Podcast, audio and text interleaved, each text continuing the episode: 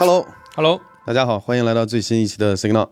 呃，我们就直接开始跟大家过新闻吧。第一个新闻我来宣布一下，就是科技圈的一个大新闻，就是电玩科技，我们迎来了第一位女同事。我们有一个美女的商务小姐姐加入我们，然后呃，之前在大疆是个挺资深的销售人员，嗨，大家好。然后我很开心，我们团队终于有一位女同事了。好，这是今天的第一个新闻，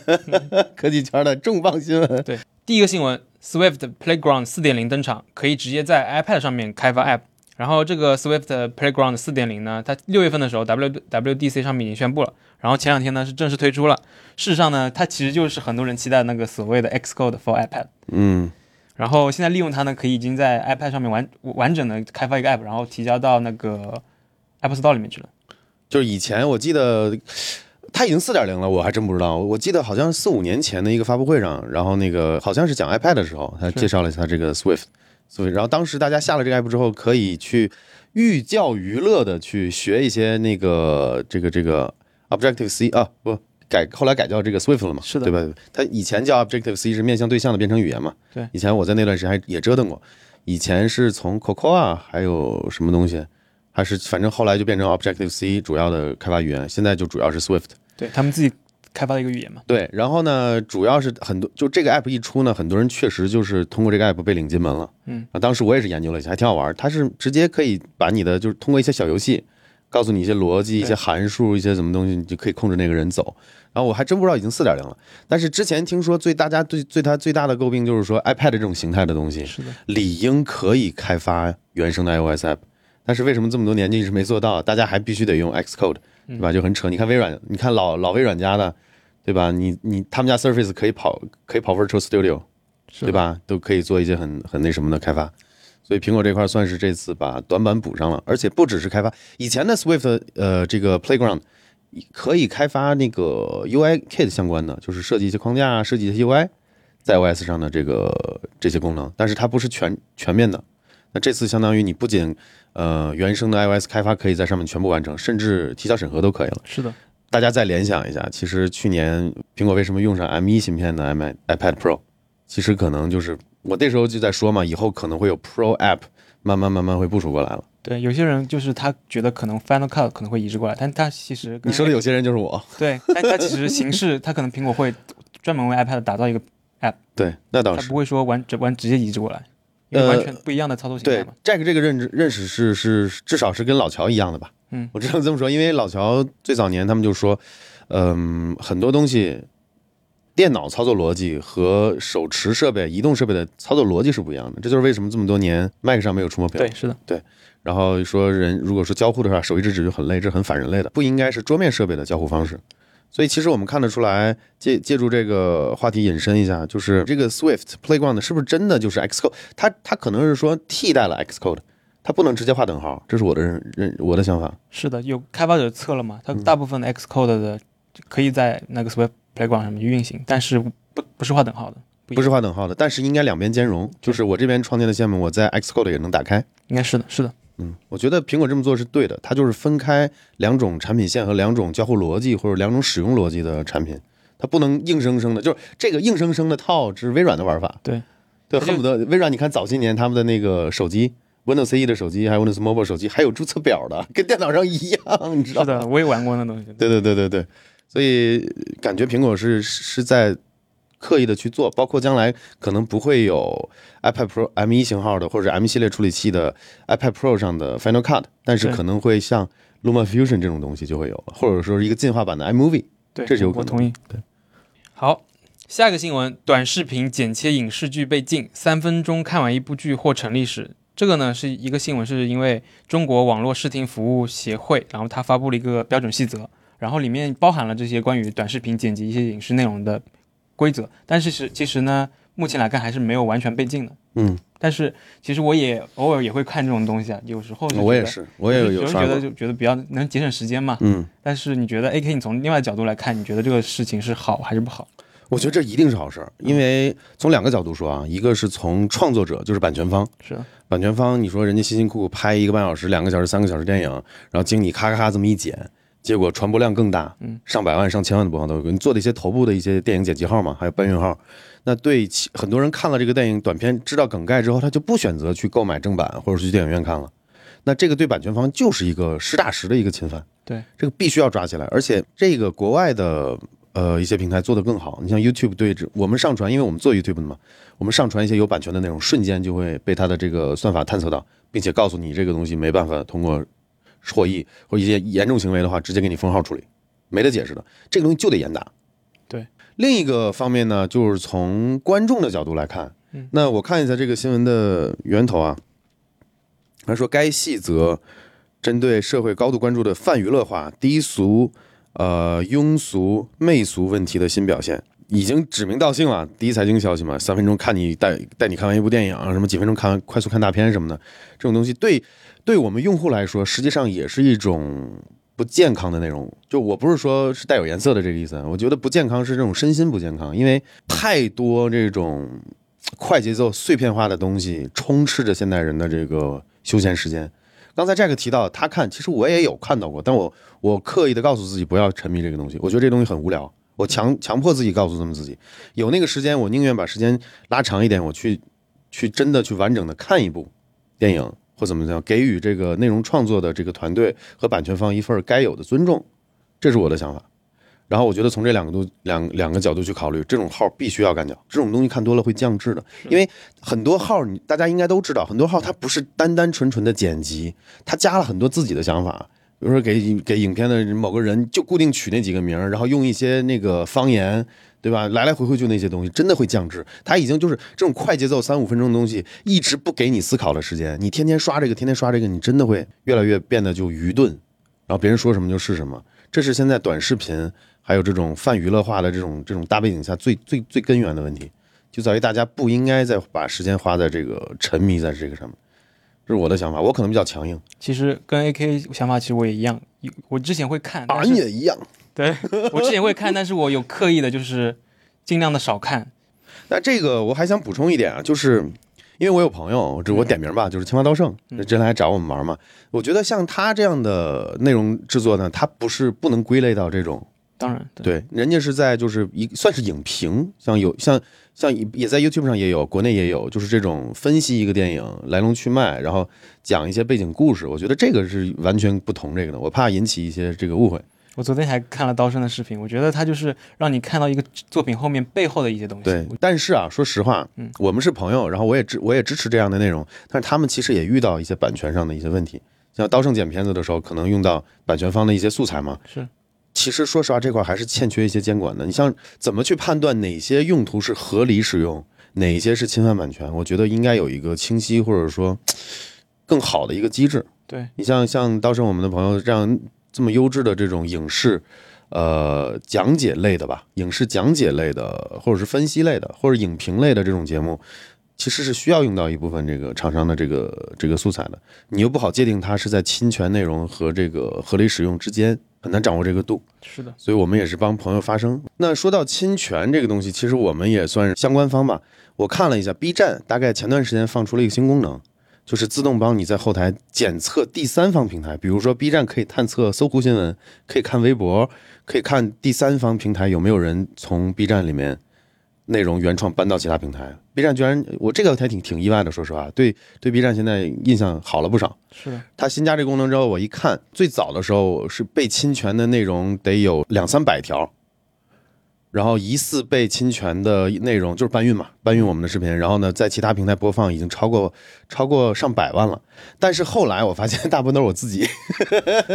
就是你没做白名单嘛，他把我的微博上的那个也也设为站外侵权啊，就就是他没他不知道我他不知道我自己是我自己。对，然后我把他白名单设好之后，我发现这个大家现在看到这个画面就是那个真实的数据，就是已经快有六万的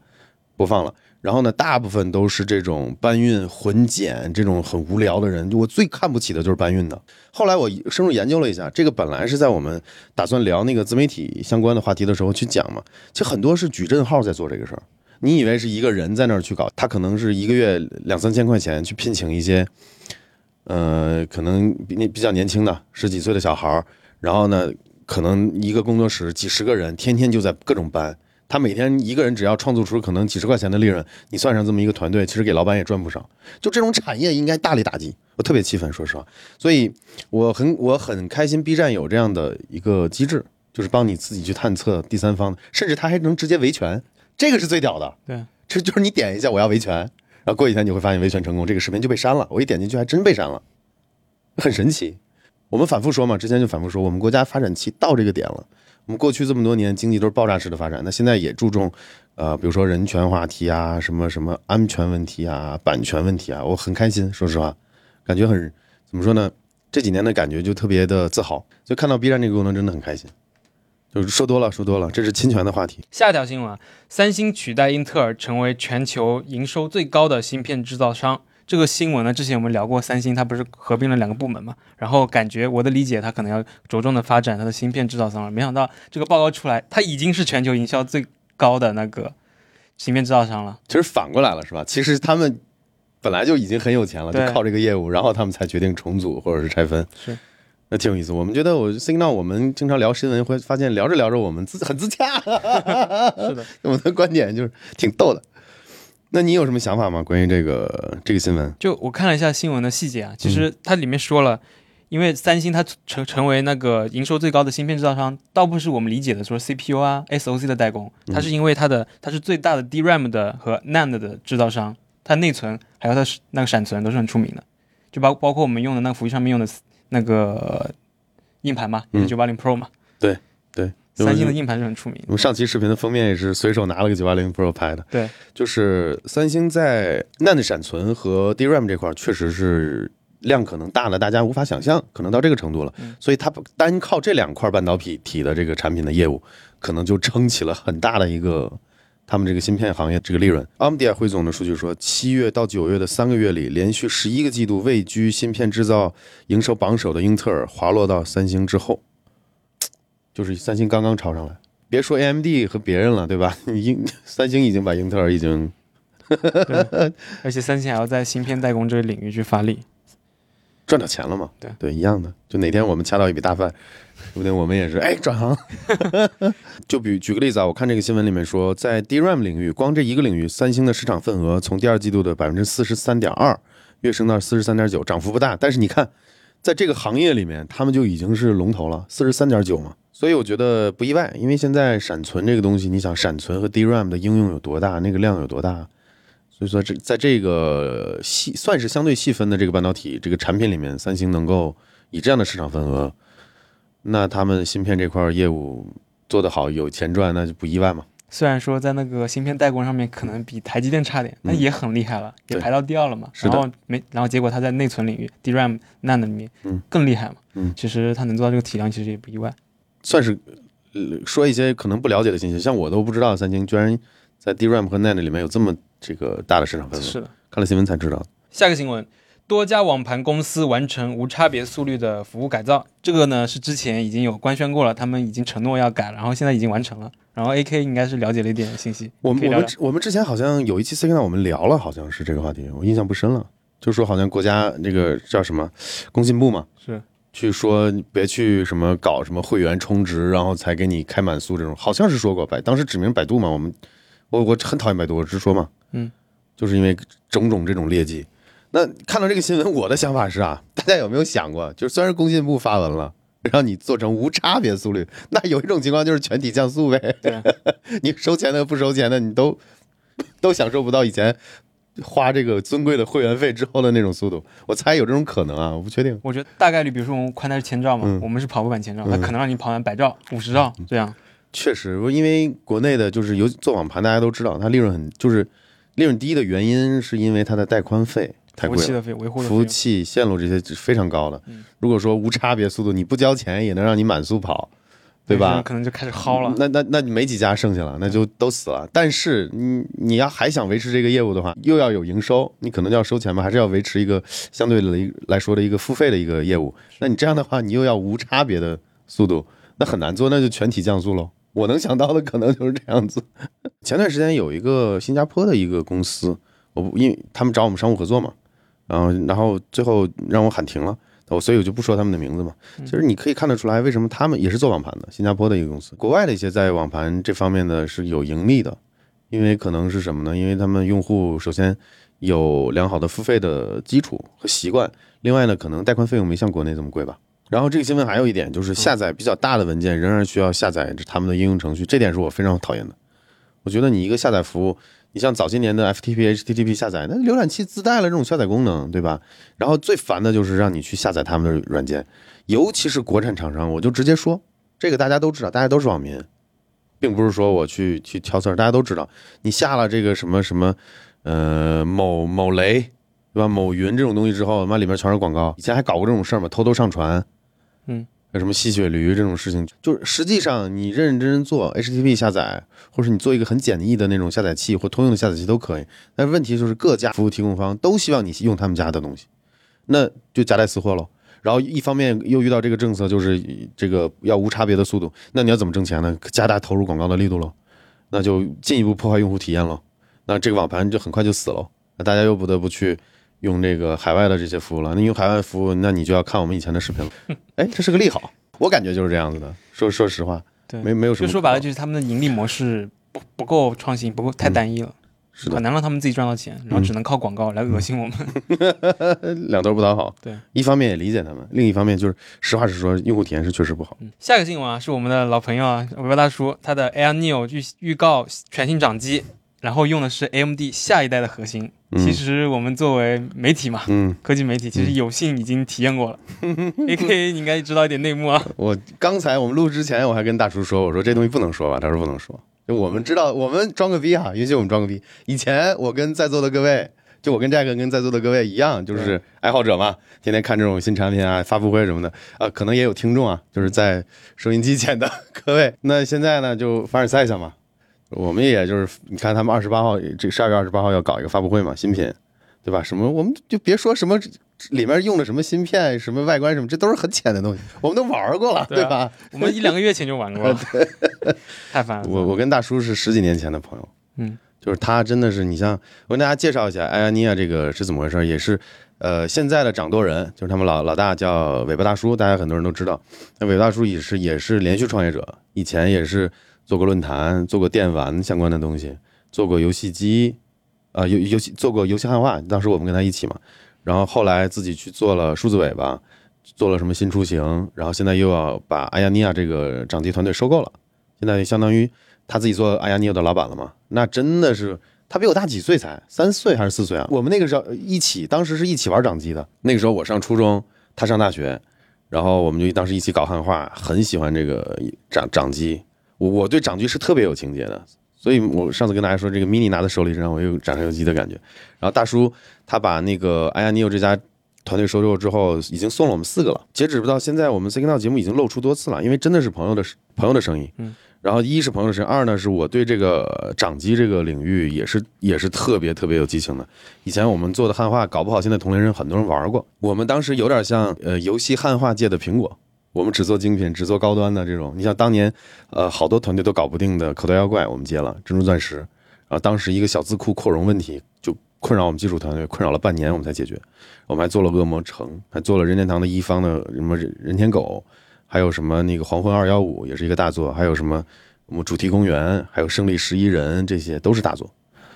所以我对掌机是特特别特别热爱的，但是你看到大叔现在已经去做，已经去做产品了。他真的，他今天我看他发了个朋友圈，还说插天堂，因为不想指名道姓嘛，插天堂能做不到的，我们怎么怎么做出来了。然后给你看，给你看了一个这个摇杆，对吧？实际上这摇杆我这是怎么回事？我们一看就清楚了呀。这凡尔赛了一波，帮朋友宣传一下，大家可以看一下他们二十八号他们那个发布会。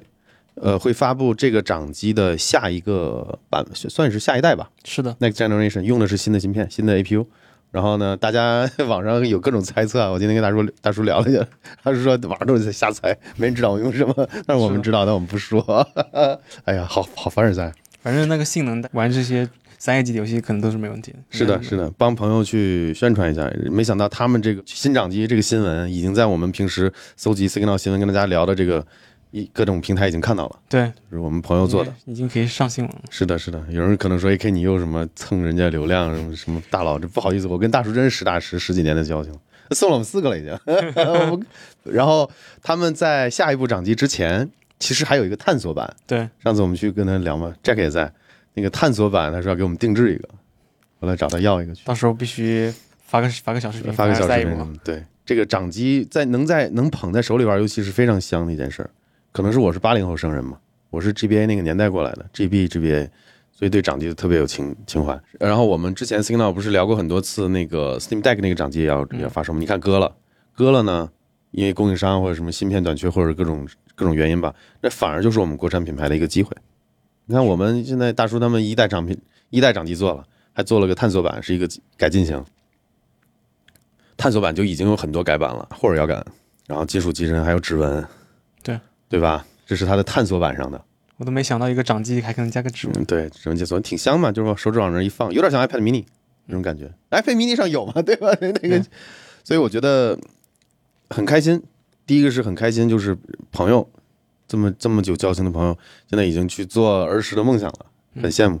啊第二第二方面就是帮帮他推推荐一下，因为他的他们做的掌机是基于 Windows 的嘛，跑 Steam 平台的。那大家如果平时玩游戏的话，确实会掌机这种形态是很方便的，性能也不差。我玩巫师，像上一他们上一代的，就我刚才给大家手里拿的那个玩巫师上，就是应该跑个三五十帧是没有问题的，五十三哦，所以挺好的。所以说就是大家期待一下十二月二十八号，呃，他们那个 i a n e o 的新掌机的发布会，看一下新品对不对你胃口。可以考虑支持他们一波，呃，不会很便宜啊，这个倒是呢，大几千块钱得有了。然后，然后竞品 Steam Deck 要到明年才能出，然后这几个月大家有需求的话就可以考虑一下了。下个新闻，ITU 宣布全球二十九亿人。仍处于离线状态。ITU 呢，也就是国际电信联盟，它发布了一个二零二一版的所谓的叫做“事实与数字”的一个报告，然后显示呢是从二零一九年的四十一亿人，已经增长到四十九亿人了，但是还是有二十九亿人不能上网。其实这个数字我是挺震惊的，没想到现在互联网那么发达，还是有那么那么多的人，他们没法连到互联网上面来。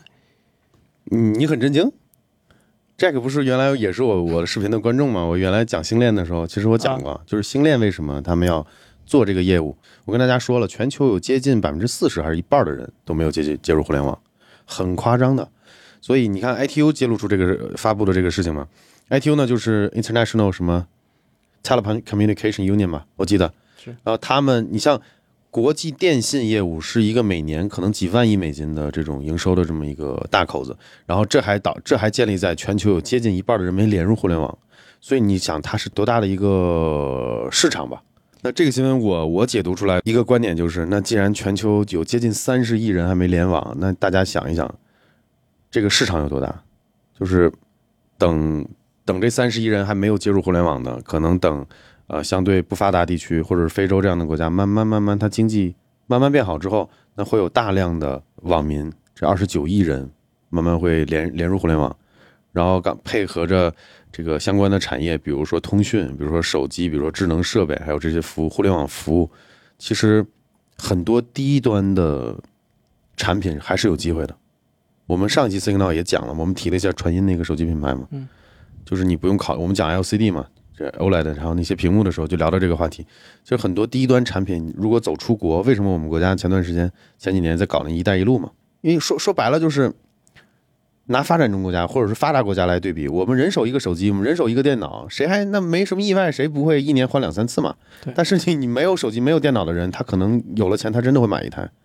所以很多时候我们国家的企业也要考虑怎么去把我们的产品走出去。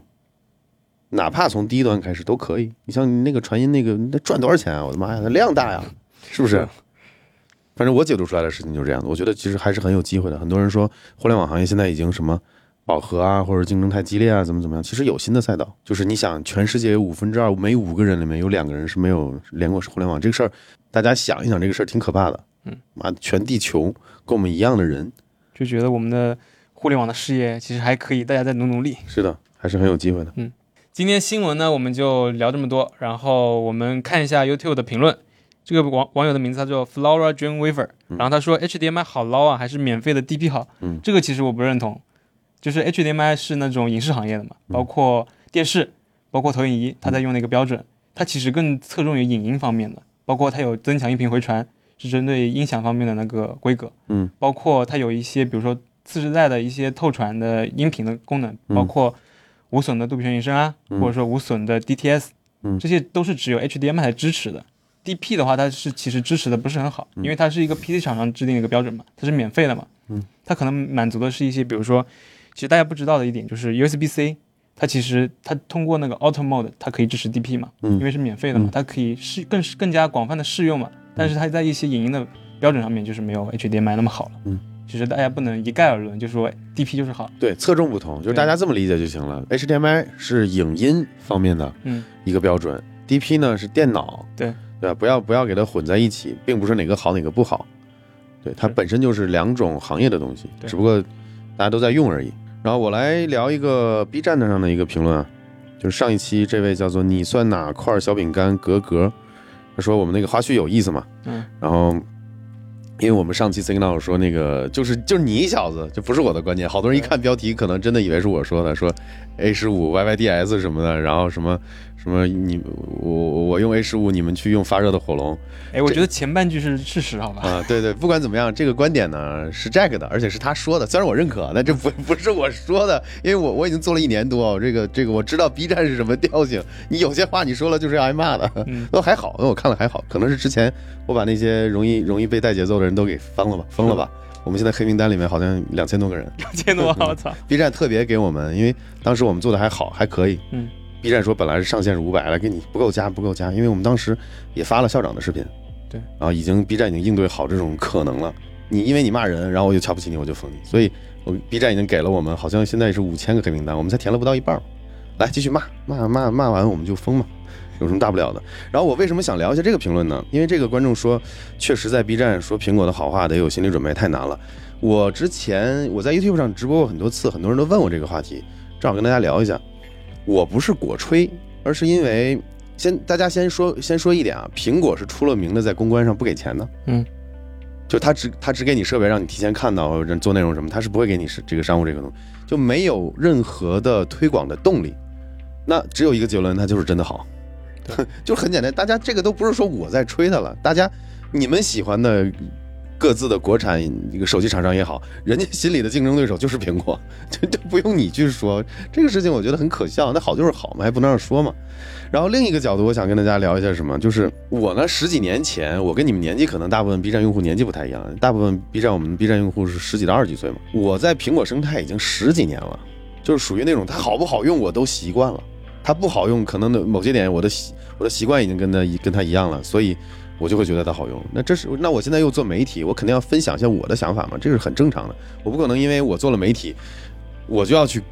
就绝对的公正，那那我又不是法院。那我喜欢的东西，我就跟大家聊，这不很简单吗？吸引到这个同样想法的人，支持想法的人，你不支持你就别看呗，就这么简单。所以以后大家听我吹苹果，我告诉你还会吹，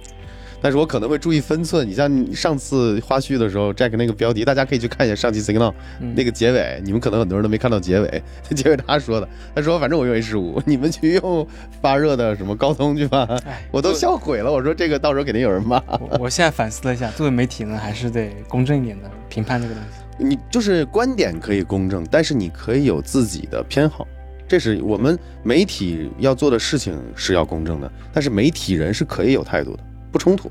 那句话怎么说来着？科学无国界，科学家有国界，一个意思，对吧？没事儿，我我跟你继续用 A 十五，那个火龙让让让让用不起 A 十五的人用呗，我 我我也来个暴论。实实话实说，就东西贵是有东西的好贵的好处的。嗯，他为什么敢卖的贵还能卖爆？嗯你你当全世界的人是傻子吗？那肯定是因为好嘛。OK，那就感谢这两位观众，那我们这期 Signal 就结束了，大家下期见，拜拜。你知道每五个人里面有两个人是没有连过互联网这个事儿，二已经九幺二零年了是吧？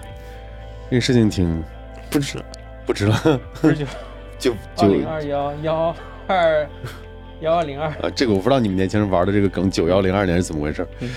就我就我就记得有这么个梗，